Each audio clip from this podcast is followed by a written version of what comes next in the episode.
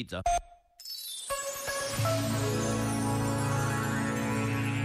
Quanto mais recorremos a determinadas máscaras sociais, mais os outros nos tratam em função dessas máscaras. Quanto mais nos damos a conhecer de verdade, mais os outros adequam o seu comportamento a quem realmente somos.